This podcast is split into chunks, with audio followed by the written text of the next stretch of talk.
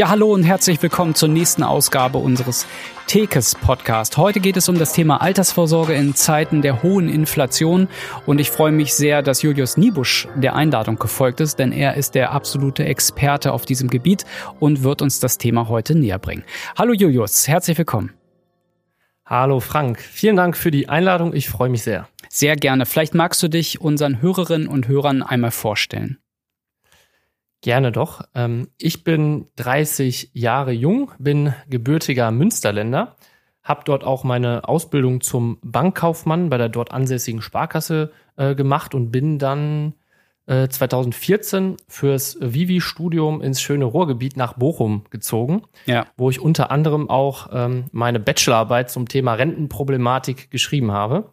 Und ja, zu dem Zeitpunkt, wo ich dann eigentlich nach Bochum ging, durfte ich dann auch parallel eben bei Tekes starten und lebe mittlerweile bereits seit über acht Jahren hier, davon mittlerweile drei Jahre zusammen mit meiner Lebenspartnerin und verantworte inzwischen bei Tekes über drei Standorte hinweg ein Team von 43 Geschäftspartnerinnen und Geschäftspartnern und bin da auch sehr dankbar für. Und ja.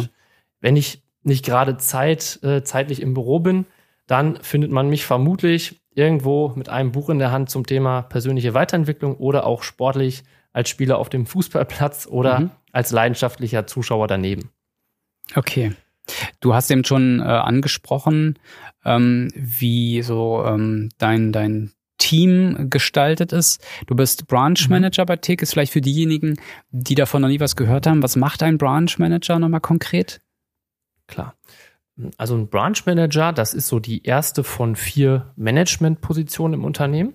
Und man ist da haupt- und mitverantwortlich für circa so ein bis drei Standorte und ungefähr 30 bis 60 hauptsächlich äh, junge Kolleginnen und Kollegen. Ja. Und genau hier liegen eben auch die Hauptaufgaben. Also zum einen äh, sozusagen die Kollegen und Kolleginnen möglichst wirksam zu fordern und zu fördern, die sich bereits auf den Weg gemacht haben, sich für das Management zu qualifizieren. Und auf der anderen Seite eben neue, sehr, sehr gute, talentierte Nachwuchsstandortleiter und Nachwuchsspezialisten für die Beratung zu entdecken. Okay. Wie sieht denn so ein typischer Arbeitstag bei dir aus? Kannst du das beschreiben? Äh, also bei mir äh, geht der meistens so um 10 Uhr los. Ja, habe dann oft bis äh, mittags Termine mit den Kollegen und Kolleginnen, wo es eben darum geht, ja, wie läuft's eigentlich aktuell? Also wo sind die Entwicklungsfelder, wo sind deine Entwicklungsfelder und was kann man jetzt eigentlich machen, um die potenziellen Chancen auch optimal zu nutzen, ja? Und ähm, meistens ist dann mittags eben erstmal eine kleine Pause, wo ich dann eben ja zu Mittag esse mit den Kollegen oder eine kleine Runde Sport mache.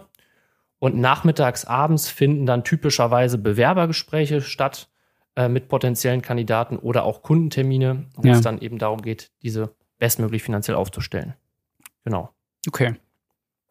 Was war dein Highlight der Woche? Sehr gut. Äh, das ist, glaube ich, recht einfach zu sagen. Äh, und zwar bin ich letzte Woche umgezogen. Wir haben uns nämlich räumlich vergrößert und das Beste daran, wir haben jetzt auch eine ganz tolle Terrasse mit einem wunderschönen Blick in den aktuell sehr sonnigen Garten. Und das war auch mein Highlight der Woche, dass ich am ersten Morgen dann sozusagen nach dem Umzug, nach dem Aufstehen erstmal mit einem schönen warmen Kaffee in der Hand mhm. den tollen Blick ins äh, Grüne genießen durfte. Ja, das klingt sehr gut. Schön. Ja, also dann kommen wir zum Fachlichen. Ähm, ich weiß, wir haben ähm, das Thema Inflation schon in einigen Folgen ähm, thematisiert. Dennoch gibt ja immer wieder ähm, zum Glück neue Hörerinnen und Hörer. Wie erklärst du deinen Kundinnen und Kunden die Inflation? Ja, sehr gute Frage. Ähm, und dann stelle ich erstmal meistens die Gegenfrage, woran ist für dich, lieber Kunde oder liebe Kundin, denn die Inflation zu erkennen? Ne? Denn am Ende hat die Inflation oft verschiedene Gesichter und ich nehme dann immer ganz gerne ein sehr anschauliches und auch einfaches Beispiel und es passt auch noch zur aktuellen Jahreszeit. Äh, das ist die Kugel Eis. Mhm. Also ne, oft die Frage, Mensch, wie teuer war denn als Kind deine erste Kugel Eis, also die du dir vielleicht von deinem ersten Taschengeld bezahlt hast und wie viel darfst du heute für eine Kugel Eis bezahlen? Und dann bekomme ich eben oft zu hören, ja, früher waren das vielleicht 50 Cent. Heute erlebt man mittlerweile Preise bis zu zwei Euro.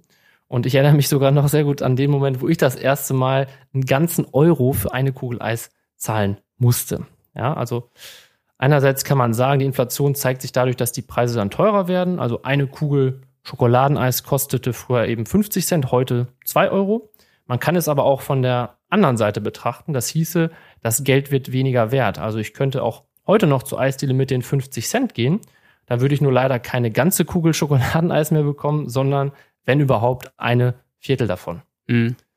Also das Geld wird immer weniger wert. Genau, richtig. Ähm, warum ist es denn gerade jetzt so wichtig zu verstehen, welche Auswirkungen diese Inflation auf die eigenen Finanzen hat. Also ich meine, dass alles teurer oder dass vieles ähm, äh, nahezu alles teurer wird, ähm, das, das spürst du ja relativ schnell ähm, bei den täglichen Dingen so des Alltags, die du kaufst. Ähm, ich glaube, eher wenige haben die eigenen Finanzen da so im Blick. Von daher die Frage aus deiner Sicht, welche Auswirkungen die hohe Inflation gerade so auf die eigenen Finanzen hat.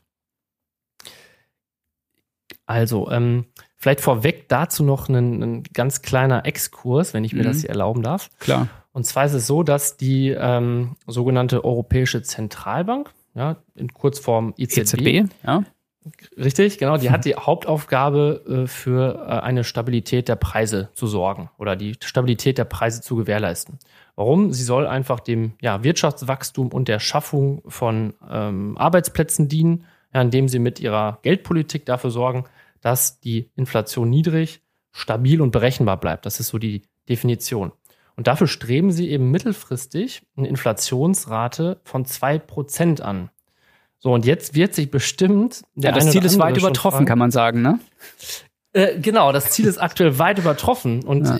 ich vermute, das hatte ich, habe ich auch in, jetzt in den, in den äh, letzten Kundengesprächen mitbekommen. Der eine oder andere fragt sich grundsätzlich, okay, ähm, wieso denn zwei Prozent und wieso wollen die überhaupt eine Inflation haben? Es das heißt ja auch oft in den Medien, Inflation ist jetzt da und das ist total schlecht. Mhm. Ja, dabei kommen wir mal erstmal zu dem, zu dem grundsätzlichen, eine mittelfristig stabile und niedrige Inflation, also zwei Prozent, ist in unserem Wirtschaftssystem erstmal total erstrebenswert und gut.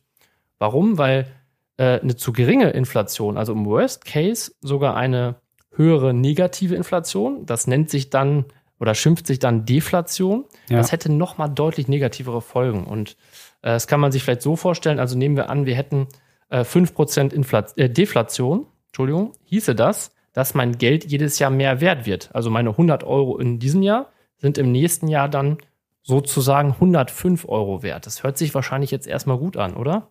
Mhm. Ja. Genau. Und äh, im ersten Moment ist das total toll. Ja, super, mein Geld wird mehr wert. Das ist aber ein Trugschluss, denn was passiert, wenn wir als Privatperson, sag ich mal, oder als Unternehmen wissen, alles wird günstiger. Wahrscheinlich würde ich dann erstmal weniger bei Amazon kaufen, ich würde weniger generell konsumieren, weil ich weiß ja, nächste Woche oder übernächsten Monat ist das Smartphone ja nochmal günstiger. Ja. Und das denken sich dann natürlich auch die Unternehmen für ihre Investitionen, zum Beispiel in neue Maschinen.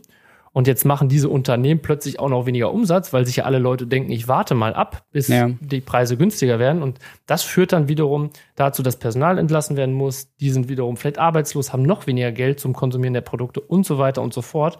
Und das kann dann in eine sogenannte Deflationsspirale führen. Und deswegen, dementsprechend sind zwei Prozent Inflation erstrebenswert, um eben die Wirtschaft am Laufen zu halten und die Preise ja, stabil zu halten. Und Du hast es gerade schon gesagt, Frank. Ähm, die aktuelle Inflation schießt eindeutig übers Ziel hinaus. Also die liegt eben nicht bei 2%, sondern zuletzt bei knapp 8. Im Juni waren es jetzt ungefähr 7,6.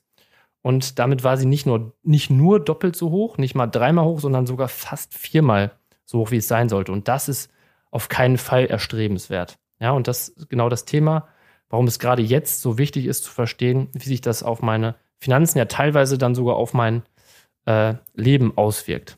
Ja. Und ich meine, wenn man das jetzt sich anschaut, diese sehr hohe Inflation ist ja dann irgendwo auch der speziellen Situation geschuldet, in der wir uns befinden. Also nach der Corona-Krise, die hat dann zu Rohstoffengpässen geführt. Ja, das habt ihr auch schon mal in einer anderen Folge äh, besprochen. Und am Ende auch zu mehr Gelddruck äh, sozusagen. Und dann kam auch noch der Ukraine-Krieg. Das hat alles dazu geführt, dass insbesondere noch stärker die Grundgüter, wie zum Beispiel die Lebensmittel oder auch Heizung und Strom, beeinflusst hat. Und jetzt wird auf viele bald die Nebenkostenabrechnung zukommen. Mhm. Ja? Denn diese werden ja oft im Voraus mit Abschlägen gezahlt. Das sind dann oft eben Schätzungen vom Verbrauch und von Preisen aus dem vergangenen Jahr. Und wenn man sich das jetzt mal anschaut, defensiv geschätzt werden diese durchschnittlich um 100 Prozent steigen. Also man kann so ungefähr sagen, im Schnitt wird es zwei, drei Kaltmieten-Nachzahlungen geben. Also nehmen wir jetzt einfach mal an, 600 Euro wäre eine Kaltmiete im Durchschnitt, dann sind das 1200 Euro Nachzahlung im nächsten Jahr. Das können sich erfahrungsgemäß aus den Beratungen leider viele Menschen gar nicht leisten. Mhm. Ja. Und vielleicht braucht man da eben doch einen kompetenten Berater, einen Ansprechpartner an seiner Seite, der vorausschaut, der vorausplant und dafür sorgt, dass man immer mindestens zwei, drei Monatsnettogehälter flüssig zur Verfügung hat. Ja. So. Und das Ganze hat dann auch, wer hätte es ahnen können, äh, auch Auswirkungen auf die Altersvorsorge. Ja. Ja, gerade wenn wir auch immer so sagen, ähm, so, ein, so ein langfristiges Ziel der Altersvorsorge liegt ja auch darin, den jetzigen Lebensstandard im Alter zu halten. Ne? Ähm, und um das zu erreichen, muss man natürlich berücksichtigen, dass in mhm. der Zeit bis dahin sich ja ganz viel tun kann, wo es dann eben erforderlich ist, auch durch eine Beratung mal zu schauen, ähm, wie, wie kann ich überhaupt dieses Ziel erreichen und dass da jemand mal an der Seite ist, der mir da die Finanzen erklärt. Ja, du hast es gesagt, es ähm, geht heute um die Altersvorsorge. Ist auch so ein Begriff, ähm, den hast du äh, immer mal wieder gehört. Ähm, da ähm, hast du vielleicht jetzt aber nicht die Motivation, dich mit zu beschäftigen, wenn morgens die Sonne aufgeht.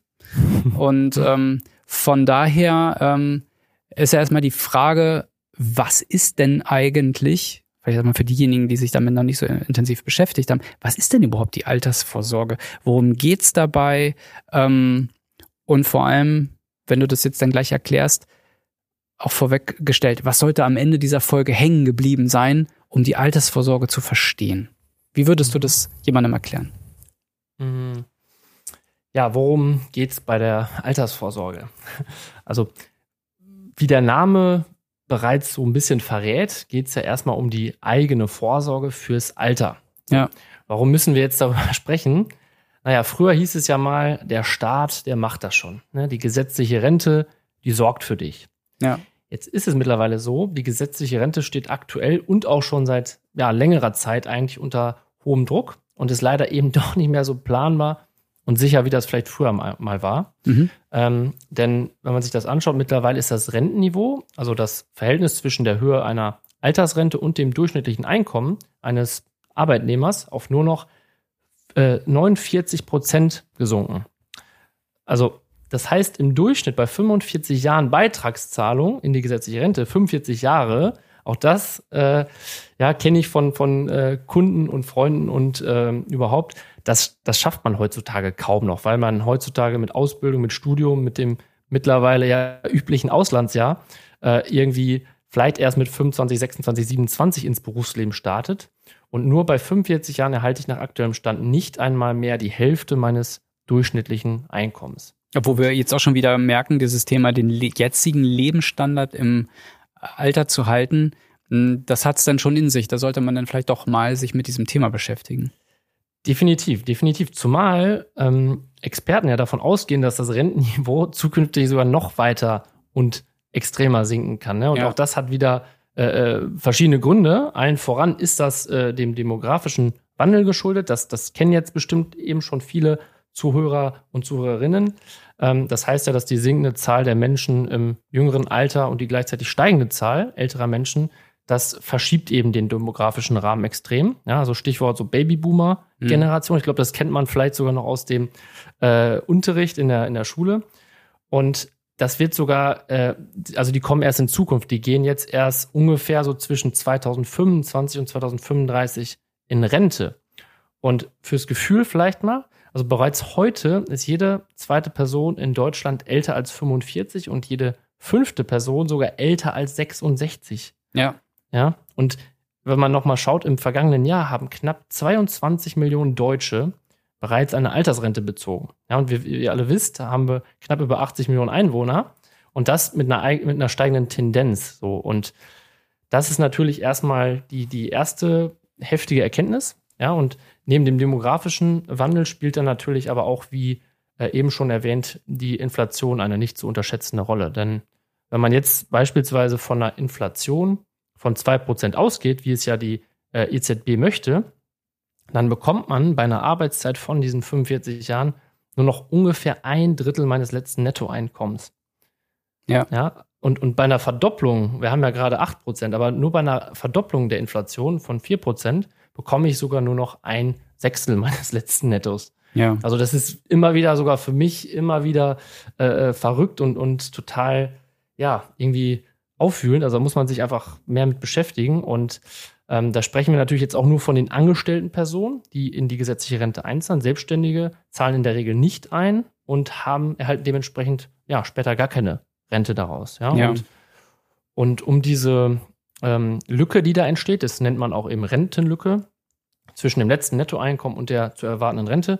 Ähm, dafür gibt es jetzt verschiedene Möglichkeiten. Ja. Und da kommt dann das sogenannte Drei-Schichten-Modell ins Spiel äh, welches die ja, Altersvorsorge in drei Schichten einteilt. Das ist die erste Schicht und damit dann das Fundament. Das ist die Basisvorsorge. Dazu gehört neben der Rürup-Rente eben auch die gesetzliche Rente. Ja, und wie wir gerade gehört haben, ist dieses Fundament eher bröckelig. Das ist auch ähm, so das, wenn ich da einhaken darf, dieses gerne. Thema äh, gesetzliche Rente, das ist so das, was der Volksmund unter die Rente eigentlich Richtig. so zusammenfasst, ne? was man jetzt so mal gehört hat. Genau. Und ja. wenn man jetzt von der Rente spricht, also die ist absolut nicht mehr die, also oder die Rente, hm. das ist absolut nicht mehr äh, wahrheitsgemäß und auch nicht mehr aktuell. Ja. Und deswegen sollte man sich eben tendenziell nicht nur darauf verlassen. Und dafür gibt es dann eben auch die zweite Schicht, das ist dann die sogenannte geförderte Zusatzvorsorge, also zu der man dann die betriebliche Altersvorsorgung und die Riester-Rente zählt. Da gab es ja auch schon Folgen zu. Und mhm. als dritte Schicht dann obendrauf gibt es noch die private Zusatzvorsorge, zu der dann ja die private Rentenversicherung oder auch Immobilien und Fonds zuzählen. Gut, also äh, Zwischenfazit, äh, gibt drei Schichten. In der ersten Schicht ist neben Rürup die klassische gesetzliche Rente, äh, Rente verankert, die man so kennt. Und mit der zweiten Schicht äh, gibt ich, ich will jetzt mal ganz flapsig sagen, einen Push durch Förderung. Mhm. Und äh, die dritte Schicht, das ist so das, ähm, was ich dann äh, eigenständig ähm, mal sozusagen on top machen kann. Und wenn ich alle drei Schichten mir dann mal anschaue, trägt es dazu bei, dass diese Rentenlücke immer kleiner wird und ich letztlich das Ziel erreiche, meinen jetzigen Lebensstandard im Alter zu halten. Richtig? Genau.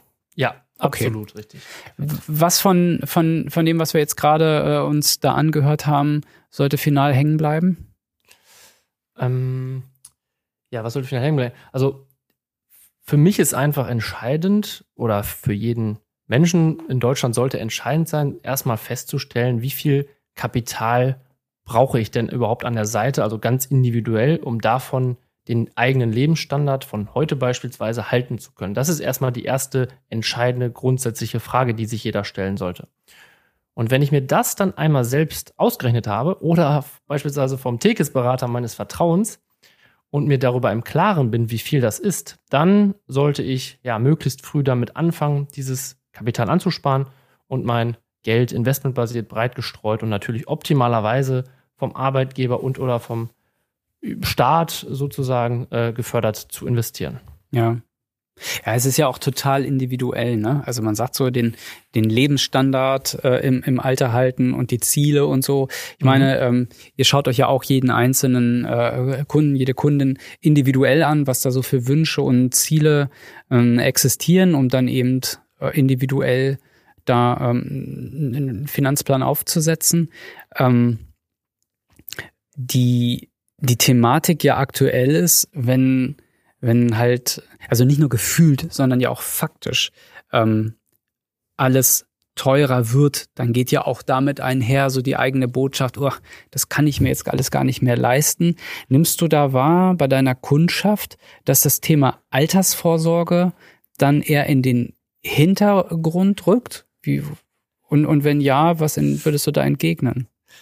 ich muss gerade lachen. Ähm, das, das trifft schon ganz gut. Also ich habe das tatsächlich ähm, ja von einem, vor kurzem von einem Kunden gehört. Ja, also ähm, der hat sich bei mir gemeldet, hat ne, mir mitgeteilt, äh, dass er aufgrund eben der steigenden Spritkosten, ja, fährt viel Auto ja. allgemein ja irgendwie mehr für Lebensmittel und so weiter ausgeben müssen, was wir ja auch alle eben täglich spüren, wie du gerade schon sagtest.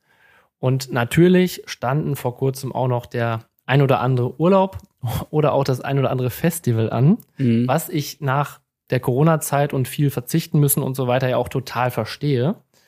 Und ja, aufgrund all dieser höheren Ausgaben würde er jetzt eben gerne die Altersvorsorge herunterschrauben. Ja. Und jetzt war es bei dem Kunden so, dass wir eh schon einen Termin feststehen hatten. Also der jährliche Servicetermin stand vor der Tür und so haben wir uns jetzt erstmal darauf verständigt, dass wir ähm, dann darauf genauer im persönlichen Gespräch eingehen. Und im Termin sind wir dann tatsächlich erstmal den Status quo durchgegangen. Also wir haben jetzt erstmal nochmal uns einen aktuellen Einnahmen-Ausgaben-Check detailliert angeschaut, haben da dann bereits überraschenderweise diverse unnötige Ausgaben, wie beispielsweise irgendwie fünf verschiedene Streaming-Abonnements identifizieren können. Wir haben teilweise auch festgestellt, dass manche Ausgaben auch ja mit der Familie oder der Freundin zusammen geteilt oder halbiert werden können.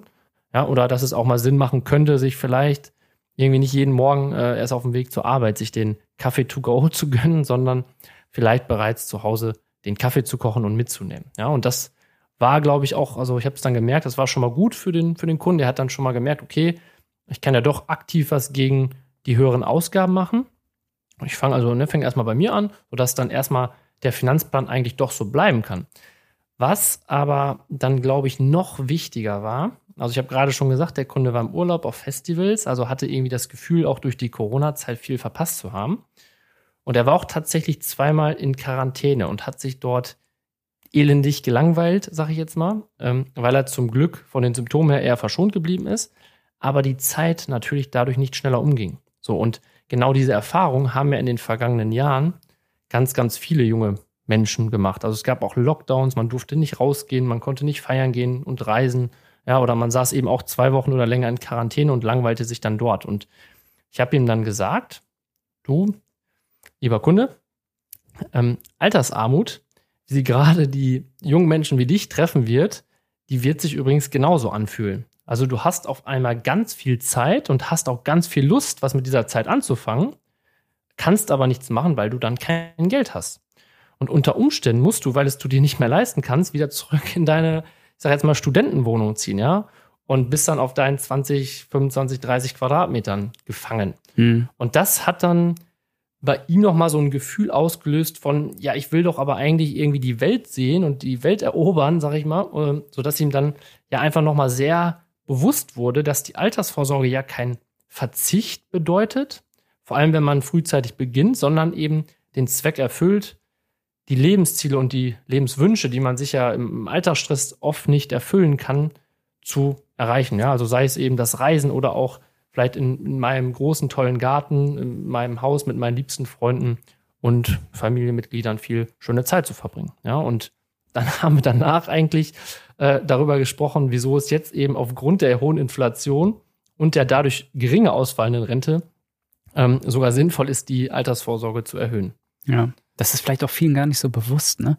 Das ist ja so abstrakt, ja, was ist denn das später im Alter? So genau. vielleicht ähm, ich meine, da sagst du ja auch vielleicht, ja, der, keine Ahnung, die, die extrem äh, Adventure-Urlaubstouren, die ich jetzt mache, die mache ich dann später nicht. So, vielleicht, vielleicht körperlich gar nicht kann. Dafür habe ich dann vielleicht andere Interessen. Und mhm. ähm, das Leben ändert sich ja dann auch, aber auch dafür brauche ich ja das Geld.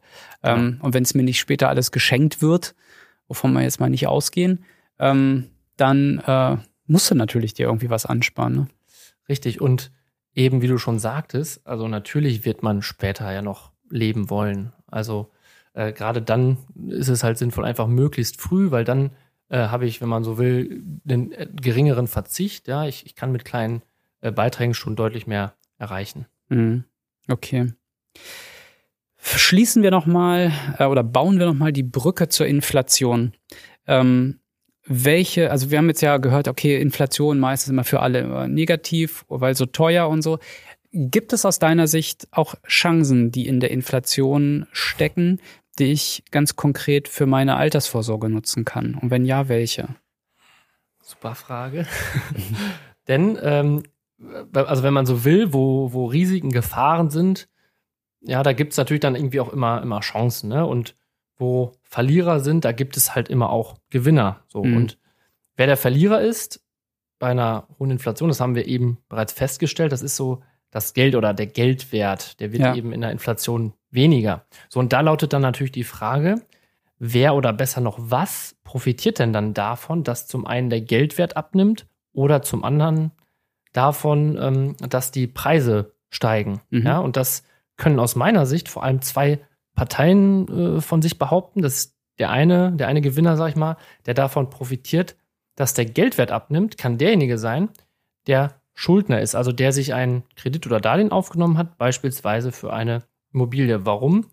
Ja, wenn ich mir zum Beispiel 100.000 Euro geliehen habe, mein Zinssatz über einen bestimmten Zeitraum gesichert ist, der Geldwert jedoch sinkt, dann sinkt natürlich auch der Wert der 100.000 Euro Schulden. Also bei einer Inflation von 2% hätte ich quasi im nächsten Jahr, selbst wenn ich nichts tilgen würde, quasi nur noch 98.000 Euro Kredit. Ja, das kann ein Gewinner sein. Und auch der zweite Gewinner, der, also Gewinner in Anführungszeichen, Mhm. der Inflation, das kann man sich jetzt vielleicht schon so ein bisschen selbst beantworten. Das können Unternehmen wie zum Beispiel der Verkäufer meiner Kugel Eis sein.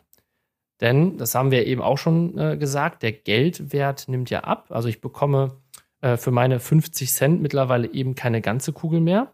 Andersherum heißt das, der Eisverkäufer bekommt für seine eine Kugel Eis nicht nur 50 Cent, sondern eben mittlerweile 2 Euro.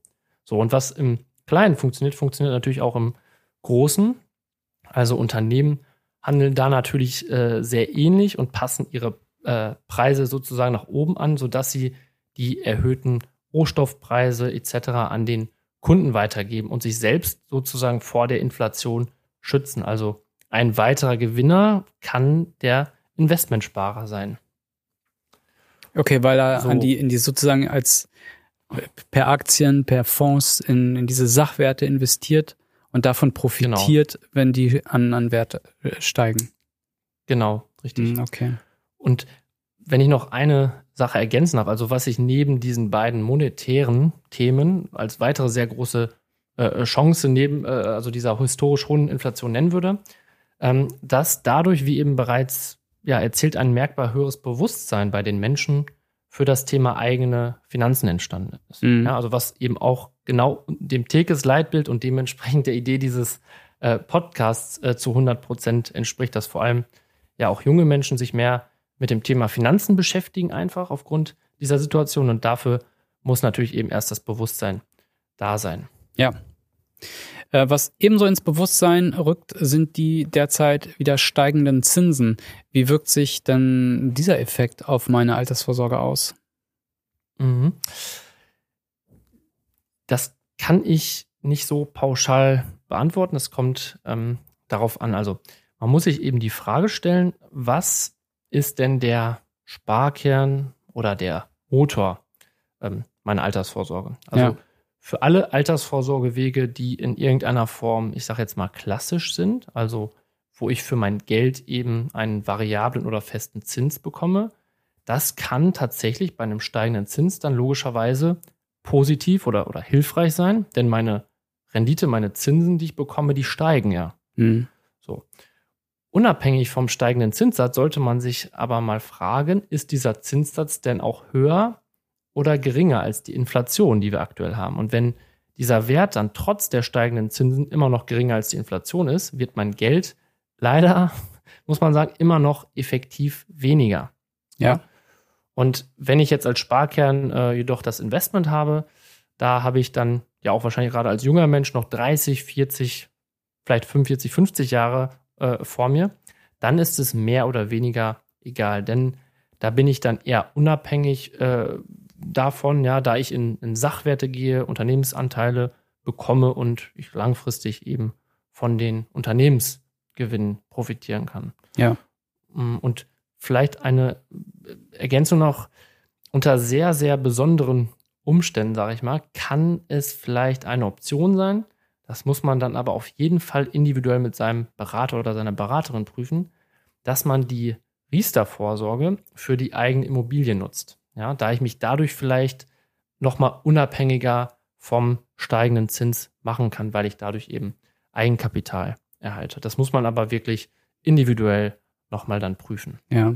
Du hast eben gerade angesprochen, dass die Altersvorsorge ja idealerweise auch ähm, investmentbasiert ist, ähm, damit du gerade auch als junger Mensch ähm, mit der langen Laufzeit davon profitierst, dass tendenziell ähm, die Kurse dann eher steigen können. Ähm, was, also wenn ich, wenn ich jetzt mich mit diesem Thema der Altersvorsorge ähm, erstmalig beschäftige und das jetzt gehört habe, dann stelle ich mir vielleicht schon die Frage, ja, was passiert eigentlich mit meiner Altersvorsorge, wenn die Investment basiert ist, ähm, wenn die Kurse dann mal fallen? Ähm, was sagst du da? Hm, auch das, ja, also auch das kann man leider nicht so pauschal, sage ich mal, beantworten, weil wenn ich jetzt zum Beispiel ein reines Zinsprodukt oder ein Garantieprodukt habe, ähm, dann hat das merklich erstmal eher keinen direkten Effekt auf meine Altersvorsorge. Ähm, sofern ich das jedoch vorgebunden mache, dann sinkt logischerweise auch der Gesamtwert meiner Altersvorsorge. Und dann eben abhängig, wie hoch, ob und wie viel ich eine Garantie mit vereinbart habe. Das kann man dann bei so einer ja, Police, vorgebundenen Police mit einem Versicherungsmantel teilweise selbst entscheiden. Und hier gibt es ähm, vor allem aber auch die Möglichkeit, das sogenannte Rebalancing mit reinzunehmen. Ähm, was heißt das? Also wenn ein Fonds beispielsweise in diesem Jahr super und ein anderer eher nicht so gut läuft, also die Kurse sind da eher gefallen, dann heißt das nicht, dass ich im nächsten Jahr genauso weiterhin in beide Fonds gleichmäßig investiere, sondern um die ursprünglich angedachte Balance und den angedachten Anlagemix wiederherzustellen, äh, gibt es das Rebalancing, was dann eben immer einmal im Jahr quasi alle Fonds wieder gleichstellt und ich so die Chance habe, äh, von, von allen Fonds im nächsten Jahr zu profitieren. Ja, okay. und das entspricht im Grunde auch genau der, ich sage mal, Tegis Investmentkompetenz, also nicht alle Eier in einen Korb zu legen, sondern breit zu streuen. Und ja. wenn man so möchte, bei einem, ich glaube, das wissen jetzt schon die Zuhörer, die äh, schon öfter reingeschaltet haben, bei einem langfristigen Sparen, wie eben bei der Altersvorsorge, ist es sogar eigentlich gut, weil ähm, wir da natürlich vom sogenannten Durchschnittskosteneffekt profitieren. Ne? Also der Kurs ist ja nichts anderes als ein Preisschild und wenn der Preis eben fällt, also es wird alles günstiger, dann ist das irgendwie wie im Sommerschlussverkauf. Also ich habe ausschließlich Rabatte und freue mich einfach. Ja, das äh, ist doch, glaube ich, eine ganz gute bildliche Zusammenfassung der Thematik. Also man merkt ja auch, ähm, das sind äh, viele Faktoren, die da einwirken auf mhm. das Individuum. Umso wichtiger, ähm, jeden Einzelnen da individuell mit seinen Wünschen und Zielen, ähm, den Chancen und Risiken zu betrachten. Ähm, was wäre so aus deiner Sicht der nächste Schritt, den man gehen sollte, wenn man jetzt gemerkt hat, oh ja, Altersvorsorge, das Thema ist bisher mir vorbeigegangen, damit würde ich mich jetzt gerne beschäftigen. Was würde ich konkret machen als erstes? Ich würde mich erstmal äh, darum kümmern, was, wie gesagt, das ist so ein bisschen, wenn wir auf die äh, Frage zurückgehen, was hängen bleiben soll heute, mhm. würde ich mich erstmal darüber äh, im Klaren werden wollen, was ist denn überhaupt meine Lücke im Alter? Ja. Also was möchte ich gerne als Lebensstandard, wenn ich wirklich nach 40 Jahren, 50 Jahren Arbeitszeit in den Ruhestand gehe, was möchte ich denn gerne haben? Wovon kann ich gut leben? Ich glaube, das ist der allererste und auch erstmal wichtigste Schritt. Und wenn ich das getan habe, wie gesagt, dann suche ich mir auf jeden Fall einfach mal einen kompetenten Ansprechpartner, der mich da ehrlich ähm, berät und da gibt es sicherlich einige Möglichkeiten bei uns. Ja, genau. An der Stelle nochmal der Hinweis, die Einladung, tekes.de zu besuchen. Da gibt es natürlich auch vertiefende Infos zu all den Finanzthemen, die wir hier im Podcast besprechen, aber natürlich auch ähm, Kontaktmöglichkeiten, wenn ihr euch sagt, ähm, jetzt möchte ich auch mal schauen, welche ähm, Vorteile so eine Beratung für mich ganz konkret und individuell ähm, mit sich bringen kann. Also von daher schaut euch das gerne mal an. Zum Ende der Folge stelle ich ähm, meinen Gästen ja immer gerne die Frage, wie sie das jeweilige Thema für sich ganz persönlich gelöst haben. Wenn wir jetzt auf die Altersvorsorge schauen, wie sieht das, Julius, bei dir aus? Wie hast du das Thema Lebensstandard im Alter halten gemanagt? Ja, ich habe meine Altersvorsorge selbstverständlich investmentbasiert und breit gestreut angelegt.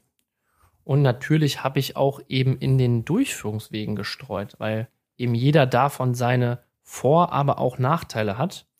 Und selbst ich weiß heute eben noch nicht genau, ähm, was in meinem Leben in den nächsten 30 bis 40 Jahren passieren wird. Und im Hinblick tatsächlich auf die Inflation habe ich sogar meine Altersvorsorge nochmal erhöht, weil ich eben weiß, dass die hohe Inflation meine Lücke im Alter nur vergrößert hat. Und das Gleiche habe ich im Übrigen auch für meine äh, Lebenspartnerin gemacht. Okay. Ja, und all das, um finanzielle Entscheidungen selbstbestimmt treffen zu können, ähm, empfehlen wir euch, den Podcast zu abonnieren, die tekes.de zu besuchen und euch, wenn ihr möchtet, einfach mal an eine Beraterin oder einen Berater von Tekes in eurer ähm, Nähe zu wenden. All das auf der tekes.de. Julius, vielen Dank für das sehr, sehr interessante Gespräch. Weiterhin alles Gute und bis zum nächsten Mal. Ciao.